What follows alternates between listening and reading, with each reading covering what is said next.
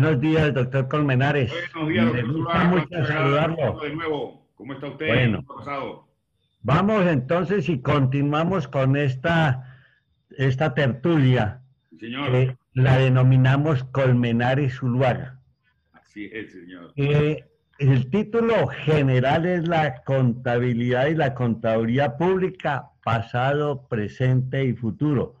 Una tertulia con la visión de los contadores públicos, Luis Alonso Colmenares y José Hernando Zuluaga. Eh, entonces, hemos venido avanzando sobre temas de reorganización institucional, hablamos de la Contaduría General de la Nación, hablamos del Consejo Técnico de la Contaduría y esta información ya se tiene, y también eh, hablamos de eh, la reorganización institucional de la Junta. Central de Contadores, de la cual eh, vamos, eh, doctor Colmenares, a tratar de hacer una síntesis. Y, Y si en el momento de hacer la síntesis tiene alguna explicación adicional, pues la vamos haciendo. Entonces podríamos empezar en la síntesis con lo relacionado con pues a ver, en ese sentido allí... el artículo 11 Sí, de la ley sí. 1314. Entonces, iniciamos por ahí, doctor Colmenares. Me parece No. que... Sí, en, en- Bueno. en lo, lo que está planteado en la ley 1314, en el artículo 11, es que le da, eh, acuérdese que ese es el que habla de la, mm, la, el ajuste institucional, la facultad que le da la ley 1314 al presidente para que, eh, conforme a las competencias que el presidente de la República tiene en el, en el artículo 189 de la Constitución Política, pues que se, se, se modifique la conformación, estructura y el funcionamiento de la Junta Central de Contadores y del Consejo Técnico de la Contaduría Pública para garantizar que pueda cumplir adecuadamente sus funciones. ¿Qué es lo que yo rescato de aquí? ¿Qué sirve para efecto de lo que estamos planteando? Que no le da un límite en el tiempo, sino que se lo deja allí. Mire, si lleve a cabo, eh, si usted lo considera pertinente, le dice a- a- al gobierno un reajuste. Y ahí es donde yo digo que pudiéramos perfectamente entrar a que el gobierno eh, eh, tomara esas, esa autorización que le está dando allí el Congreso a través de la ley para efectos de entrar a resolver algunos temas que siempre han sido de mucha discusión, de mucha controversia. Discúlpeme lo que, lo voy a plantear así, eh, doctor Zuluaga. Innecesarios porque se ha convertido más bien en una lucha de poderes. ¿Quién es el que manda en la Junta? ¿El director de la Unidad Administrativa Especial o el presidente del Tribunal eh, Disciplinario? Y a mí me parece que esa discusión no nos conduce a nada positivo. Entonces yo lo que creo es que lo que hay es que acabar esa discusión.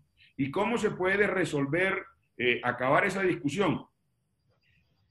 que integre al director al tribunal disciplinario y lo haga formar parte de él. ¿Y cómo lo puede hacer formar parte de él? Pues que establezca que el tribunal lo presida el director de la unidad administrativa especial. De esa manera, el director se haría también responsable de la eficiencia del tribunal en el desarrollo de eh, los procesos. Porque es que en Eh. este momento, señor, Tendrían que también, en, en ese caso, modificar el decreto El 1955. 1955, sí, claro, de 2010, que es el que desarrolla precisamente este artículo 11. Habría que modificar ese decreto, porque ese decreto es reglamentario de este artículo. Y la modificación del artículo 11 se haría también por decreto. ¿Es posible por decreto? Es que el, el 11 no habría que modificarlo, lo que hay es que desarrollarlo. Y en ese sentido, lo que habría que modificar exactamente, usted lo dice de una manera muy perfecta, muy precisa. El desarrollo de ese artículo 11 es el decreto 1955. Ese es el que hay que modificar. Bueno, cuando estamos proponiendo en la tertulia anterior que tengan un periodo de cuatro años los miembros, ¿cómo se justifica? Pues eso se justifica en el hecho en que tenga un tiempo suficiente para llevar a cabo el desarrollo de los procesos y no dejar procesos a, medio terminar o a iniciar eh, en sus diferentes etapas y que lo cambien, porque es que en el Consejo, en, eh, discúlpeme, en la Junta Central de Contadores, todos no tienen periodo, solamente tienen periodo los que representan a los contadores públicos, los que representan a la academia y los que representan a los gremios de la producción. Eh, aquí es bueno también comentar algo que lo vivimos. Los que son funcionarios públicos que representan a los diversos ministerios y a la presidencia pueden ser cambiados y efectivamente se cambian en tal forma y a tal velocidad que se va perdiendo la esencia de un tribunal. Y que se mantenga eh, el desarrollo de la investigación de los diferentes procesos, porque es que el que llega, y con justa razón, yo estoy de acuerdo con eso, va a llegar a enterarse de qué se trata el proceso, no lo va a poder agarrar en el momento en el que el otro lo dejó sin saber qué decisiones tomó ni en qué dirección la lleva, eh, eh, por dónde está eh, dirigiendo la investigación. A mí me parece que eso es natural. El que llega, pues va a llegar a enterarse y eso atrasa porque los tiempos van corriendo. Entonces, ahí qué es lo que sucede, que yo digo que esos representantes del gobierno se pueden seguir manteniendo, pero que no sean funcionarios del gobierno, para evitar precisamente esa situación de interinidad. Muy bien. Sean designados por periodos de cuatro años. Que lo de cuatro años, eh, ¿la reelección es posible o cómo se plantearía? Yo, yo preferiría que eso para periodos inmediatos no, no sucediera. ¿Ya? Yo preferiría eso, doctor Zulaga, esa es mi opinión. Porque o sea, que sí pueden ser reelegidos, pero no pero no inmediatamente. Pero no inmediatamente. Eh, el problema de cuatro años planteado como usted lo acaba de hacer me preocupa, porque entonces entran cuatro y empiezan otros cuatro. Ve, perdón, sí, y empiezan otros diferentes a los cuatro años. No, pero es que todos no empiezan al mismo tiempo, doctor Zuluaga. Usted ah, se da cuenta ahorita, eh, eso se va casi que renovando el criterio, el pensamiento periódicamente. En, la Junta Central de Contadores, todos los dignatarios no empiezan el mismo día. Hay otra propuesta. ni siquiera los elegidos. Hay otra propuesta que es que ese eh, esa Junta Central de Contadores esté conformado por siete dignatarios. Sí, señor. Eh, ¿Cómo es la propuesta? Eso lo hemos planteado aquí.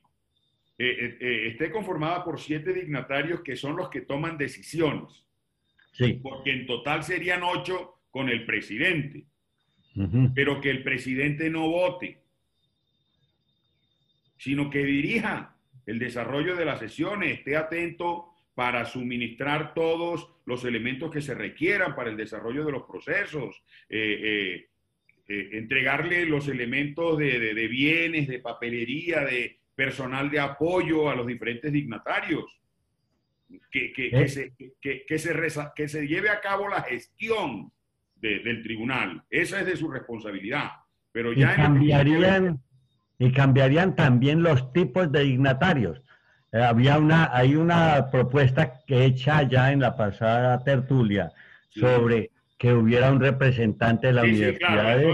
eso es para efecto de los siete. Yo digo, los, siete, Son, son jueces. Van a tomar decisiones disciplinarias. ¿Ya? Pero en total serían ocho con el director, que sería el presidente, pero él no va a votar. ¿ya? Ahora, ¿de dónde provendrían esos siete? Esos siete provendrían de lo siguiente. Miren, de los contadores públicos que tengan su representación allí. Sí. Eh, las firmas de contadores también tienen que tener derecho a tener una representación y que le elijan entre ellos. ¿Ya? La academia debe tener ahí su es decir, los programas y facultades de contaduría pública, que elijan su representante allí. Sí. Eh, eh, lo otro que, planteo yo allí, los representantes del gobierno, pues claro, también deben estar, como están hoy en día, el Contador General de la Nación, el Ministerio de Comercio. Pero, que, pero si volvemos a los que están, se nos vuelven mayoritarios. No, no, discúlpeme. discúlpeme, los gremios de la producción tienen que tener ahí representación. Gremios de la producción, listo. Claro. Es que mire, doctor Zulaga, en estricto sentido, ¿ya? Yo digo que la academia debe tener un representante.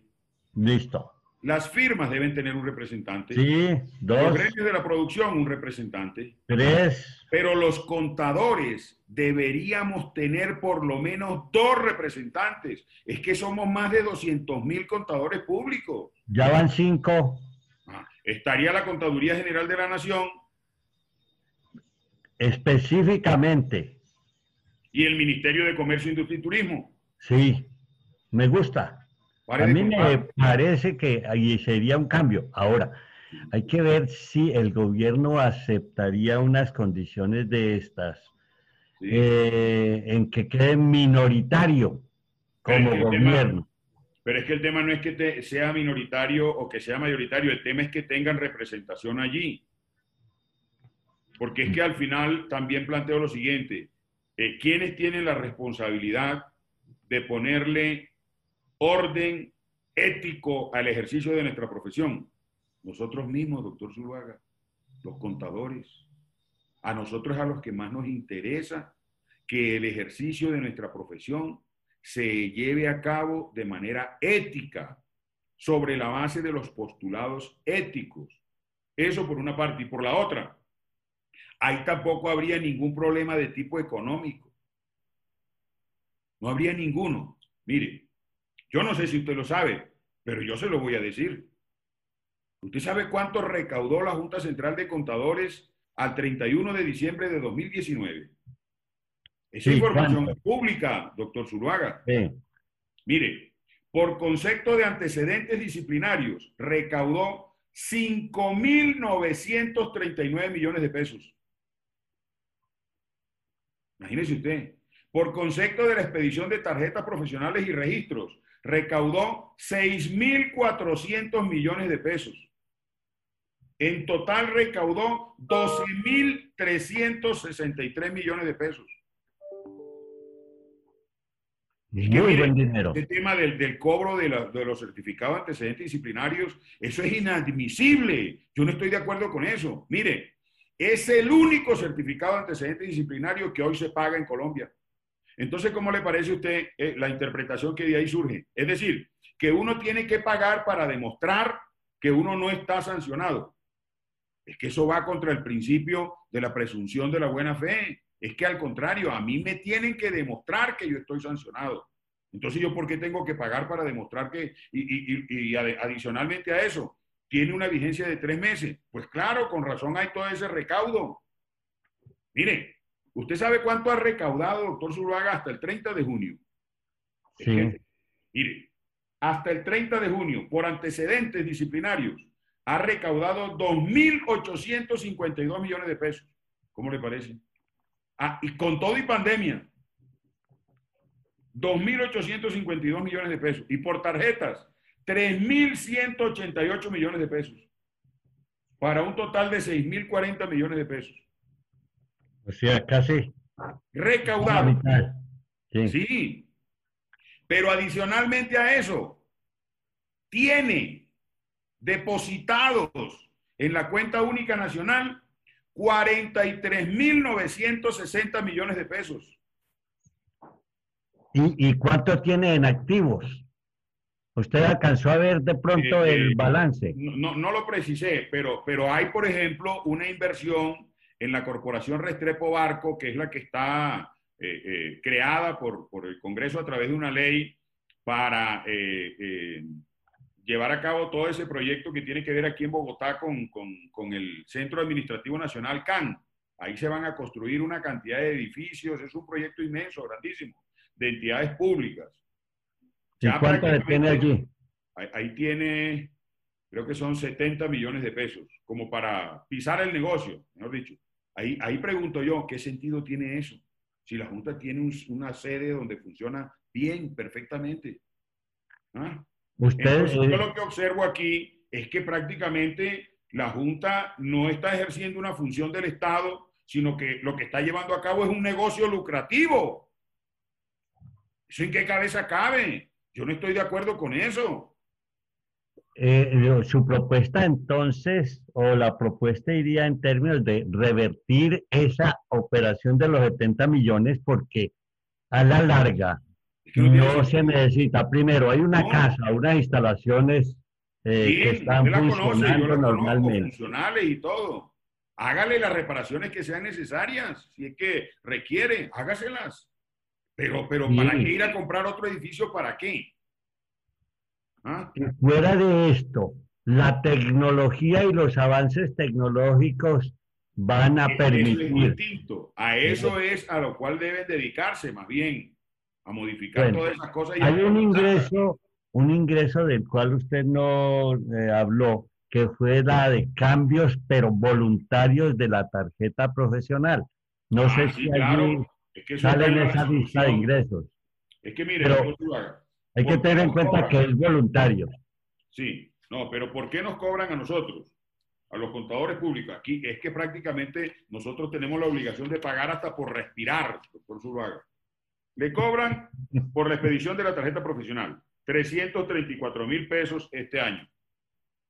A las, a las personas jurídicas, el registro profesional, porque usted sabe que para las personas jurídicas se llama registro profesional, le vale 4 millones 302 mil pesos. Sí. Usted conoce, como todos los contadores públicos conocemos, el plástico que nos entregan. No es distinto, lo único que cambian son los datos. Por eso mi pregunta es, ¿por qué uno vale 334 mil pesos y el otro vale 4 millones si los costos de elaborarlo son los mismos? ¿Dónde está esa explicación? A mí que me digan, ¿dónde está esa explicación? Entonces nos cobran por la sustitución de la matrícula profesional. Le tengo que decir honestamente que no sé si eso sea el duplicado o no sea que no creo. La sustitución. O si porque le cambia algún dato, no, le cambia el nombre. No, precisamente no, es la sustitución de la tarjeta voluntario. Ese es, el que yo digo que es voluntario. Pero Acuérdese que, en su tiempo trató de, de, crearse, de cambiarse la tarjeta, pero eso sí iba a ser obligatorio, lo cual usted mismo dijo que no se llevaría efecto. Ajá. Bueno, la modificación de la tarjeta profesional. Uno le puede modificar, uno puede modificar la tarjeta profesional. ¿Y qué le puede modificar? ¿Que le cambie el sexo o, qué será? O, o, un apellido, no entiendo. Y vale 430 mil pesos, imagínense. Debe ser algo que sea tecnológico, pues. se supone que... nuestra tarjeta no tiene ninguna tecnología. La, única tecnología que tiene nuestra tarjeta profesional, ¿sabe cuál es? Que usted la puede utilizar para cortar papel. Y para abrir puertas. Y para abrir puertas. A mí me enseñaron. eso. Porque eh, eso no le dice ni le demuestra que usted está habilitado para ejercer la profesión porque quien lo dice y lo demuestra es el certificado de antecedente disciplinario. Pero también le cobran por el duplicado, en cambio por el duplicado solo le cobran 33 mil pesos. Es decir, volverle a entregar el plástico. Ahí es donde yo pregunto, ¿cuál es la diferencia entre duplicado, modificación y sustitución? No sé. El duplicado para las personas jurídicas vale 430 mil. Bueno, uno de los temas tratados en la tertulia anterior fue revisar los costos de los documentos que expide la Junta Central de Contadores. Eso es lo que estamos planteando y eso es lo que yo digo, que nos expliquen. Yo le estoy solicitando a la Junta Central de Contadores que me lo explique. Yo radiqué un derecho de petición para que me digan cuáles son los costos en los que incurre para elaborar estos documentos. Dígamelo, explícamelo, porque además eh, eh, la ley así lo exige y además la Junta, eh, la Corte Constitucional en su sentencia eh, C-530, cuando declaró exequible ese artículo 14 eh, de la Ley 43, así lo estableció, que eso hay que determinarlo. Entonces yo le estoy preguntando, díganme, díganme de qué se trata, en qué consiste, qué, cuáles son los costos en los que incurre, cuál es el proceso que se lleva a cabo. Vamos a ver qué contesta, doctor Zuluaga. Yo conocí de un derecho de petición en el tiempo que estuve en el tribunal disciplinario sobre esa y nunca se contestó, nunca hubo respuesta. contestar. Claro. Eh, existen ahora normas que exigen esas respuestas. Sí, claro. Y ahí eso ahora es mucho más riguroso que, que antes. Entonces, eh, eso lo tenemos que determinar porque es que tampoco puede ser que la Junta Central de Contadores esté cobrando por querer cobrar. No, es que tiene que ser lo justo. Porque es que la Junta Central de Contadores no se puede enriquecer con los contadores, porque ese no es el sentido, es una entidad del Estado. Bueno, yo pregunto, el presupuesto nacional Aquí está, también incluye... Y ahí está firmado ya. Ah, listo. Para que me informen. Le pregunto, detálleme el método, el sistema para definir los costos y la forma de hacer su reparto que tiene en cuenta la Junta Central de Contadores para definir los valores a cobrar a los usuarios por cada uno de los siguientes conceptos. Tarjeta profesional de contador, tarjeta de registro de la persona jurídica, sustitución, modificación, duplicado, certificado de vigencia. Le pregunto algo, doctor Zulaga, ¿por qué el certificado de vigencia de una persona jurídica vale más, tiene, eh, eh, cuesta más que el de una persona natural? Si es el mismo papel, Usted consigna y después ingresa a, la página y, lo hace imprimir. Entonces, ¿no me explico? Eso hay que preguntarlo, si nosotros tenemos ese derecho y nos deben informar. ¿Ya? Ahora bien, siguiendo con eso, eh, eh, eh, yo digo que los dignatarios, doctor Zulaga, deben tener una dedicación permanente y exclusiva, por eso deben ser remunerados.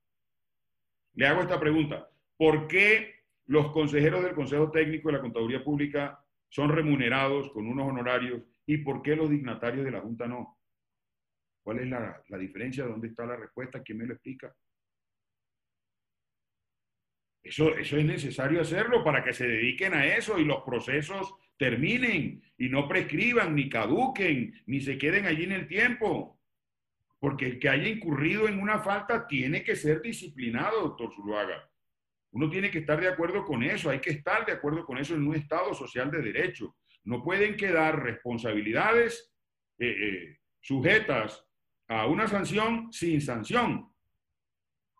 Eso no puede ser, uno no puede estar de acuerdo con eso.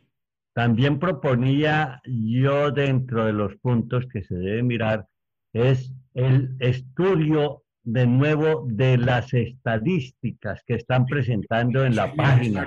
Eso es necesario mantenerlo. Porque yo insisto que hay un error, porque no son en este momento matriculadas más mujeres que hombres y sin embargo en la Ese es un dato. Y si yo le pregunto, y si yo le pregunto, ¿de dónde se, se expiden más tarjeta profesional de egresados? ¿De universidades públicas o de universidades privadas? Eso puede servir para una política pública. ¿De dónde? Muy buena propuesta, sí. ¿De universidades públicas o de universidades privadas? Ahora, ¿cuál universidad tiene el mayor número de egresados registrados en la Junta Central de Contadores? ¿Alguien sabe Son muy buenas inquietudes. ¿Ah? ¿Cuál universidad? ¿Mm? Ahora, ¿en qué departamento o en qué ciudad hay más contadores públicos registrados en la Junta Central de Contadores. Bueno, allí, allí viene el problema de que usted se traslade de una ciudad para otra. No, no, no, no es, no es de la profesión. Quiero decir, de, de, de egresado de, las universidades, ¿ya? Mm. ¿Sí me explico? Sí, sí. Es eso. esas sí son estadísticas por eso es que yo estoy de acuerdo con usted en eso. Ahí hay una deficiencia. Es que, yo, es que yo apoyo ese planteamiento que usted está haciendo, esa inquietud. Es que eso es necesario para, para, para, para desarrollar políticas públicas en beneficio del ejercicio de la profesión contable. Usted puede creer que en esta situación de pandemia en la que estuvimos, estamos todavía, no ha habido una sola decisión del gobierno en beneficio de los contadores públicos. No o de las firmas pequeñas de contadores públicos, que quedaron muchas cesantes. ¿Quién defendió eso? ¿Quién habló en nombre de ellas? Ni siquiera el ministro de Trabajo. Qué ironía, que es contador público. ¿Cómo le parece? El ministro de Trabajo, contador público.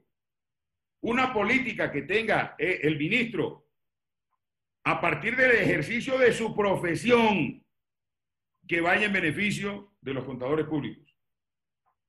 Yo quiero conocerla, quiero escucharla, quiero saberla.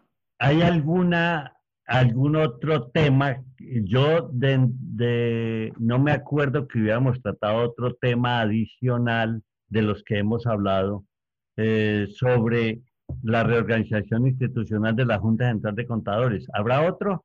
Eh, pues en lo que de manera general hemos venido planteando y que hoy pues lo recogemos como usted bien lo planteaba en términos de una síntesis, me parece que allí ya quedaría todo. Yo creo que eh, lo que podríamos es ponernos de acuerdo a ver cuándo empezamos a hablar más bien del ejercicio de la profesión.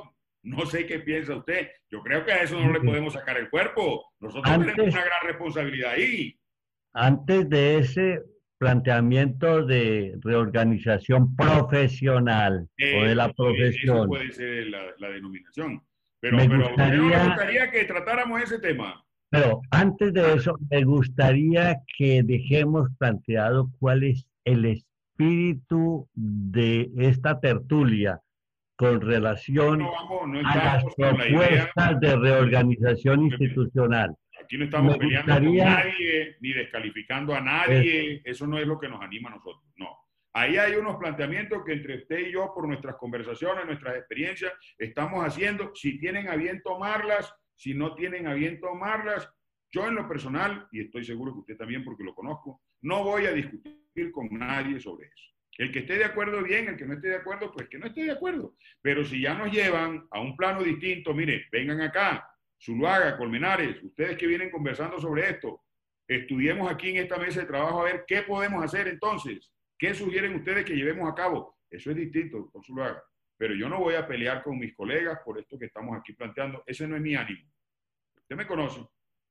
Sí, pues, eh, pero usted observa o observamos nosotros que el espíritu es tan sincero, es viendo la profesión, viendo las instituciones, que ni siquiera hemos dado un nombre propio. No, no, no, nunca, y eso no lo vamos a hacer. no lo hemos mencionado, no hemos mencionado de la Junta a nadie, de la, de, de la Contaduría General Nacional a nadie, del Consejo Técnico de la Contaduría.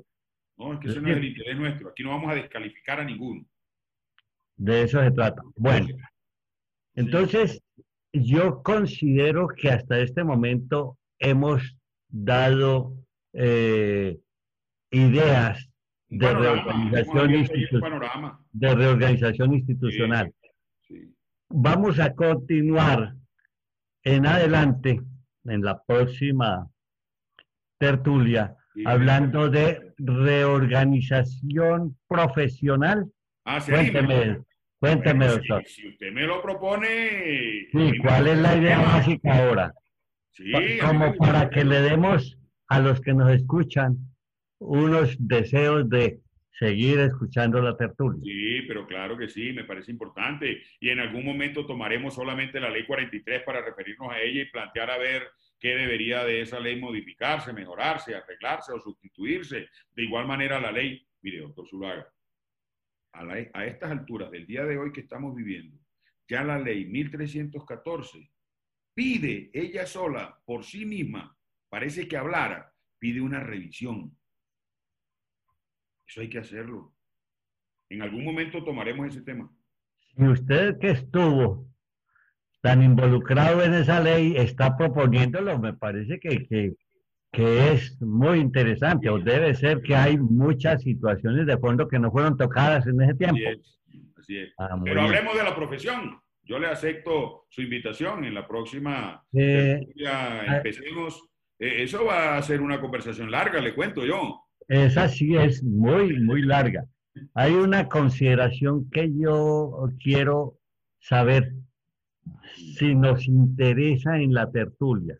Es cómo ya empezó el Consejo Técnico de la Contaduría a liderar eh, dos propósitos generales que es reformar, modernizar o como lo quieran llamar, eh, el Consejo, eh, perdón, en la ley 43 de 1990, ley de la profesión, y la revisoría fiscal. Entonces, sobre eso también nos va a tocar porque yo ya he hecho entrevistas a personas, contadores públicos que están trabajando en las comisiones y también a los miembros del Consejo Técnico de la Contaduría.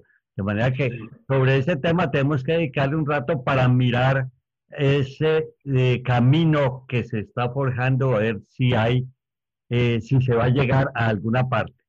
Eh, a mí me, personalmente he escuchado la crítica de que yo he hablado de una democracia que de pronto no funcione, porque es muy difícil como está planteado. Sin embargo, después de escuchar a los que están en las comisiones, me parece que va en buen pie y que tiene unos objetivos claros eh, que habrá que irlos depurando hasta lograr de pronto el objetivo para cada uno de estos dos eh, propósitos que se tienen. pero todo esto se resuelve hablando de la única manera que nosotros podemos llegar a algún acuerdo, a unificar criterios, a, a construir consensos, es conversando, doctor Zuluaga, hablando, exponiendo, eh, escuchando, porque es que tampoco es quitarle o coartarle la posibilidad a los otros que también expresen su opinión. Todo el que esté de acuerdo con nosotros, el que no esté de acuerdo, todas las opiniones las tenemos que escuchar. A mí me parece que en ese sentido, eh, yo creo que más bien la democracia excesiva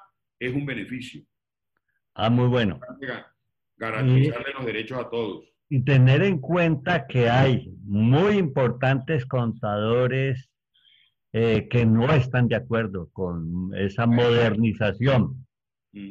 Puede ser. Es decir, que... Igual todo hay que tenerlo en cuenta. porque hay muchos planteamientos hechos con fundamento en los cambios tecnológicos y el, avance, pero dicen precisamente que no se han establecido... ¿ah? Para ese mundo es que vamos, el desarrollo de la tecnología. Que no se han establecido parámetros relacionados con la contaduría enfocada hacia el bien común, hacia el bien social, que debería ser el enfoque que debe darse. Sin embargo, pues vamos a dejar estas eh, inquietudes por el día de hoy, porque vamos a tener que seguir hablando de muchos temas muy interesantes y creo que es un espacio que nos permite a nosotros mismos reflexionar sobre ese tema y que quede constancia en estas tertulias y en el podcast donde será transmitido. Perfecto. Muy amable, señor. Entonces, doctor Comenales, muchas gracias. A y continuaremos en la próxima sesión. Claro que sí. Le mando un abrazo, que tenga buen día, que le rinda, que todo Y un abrazo a todos. ¿Cómo no? muy bien.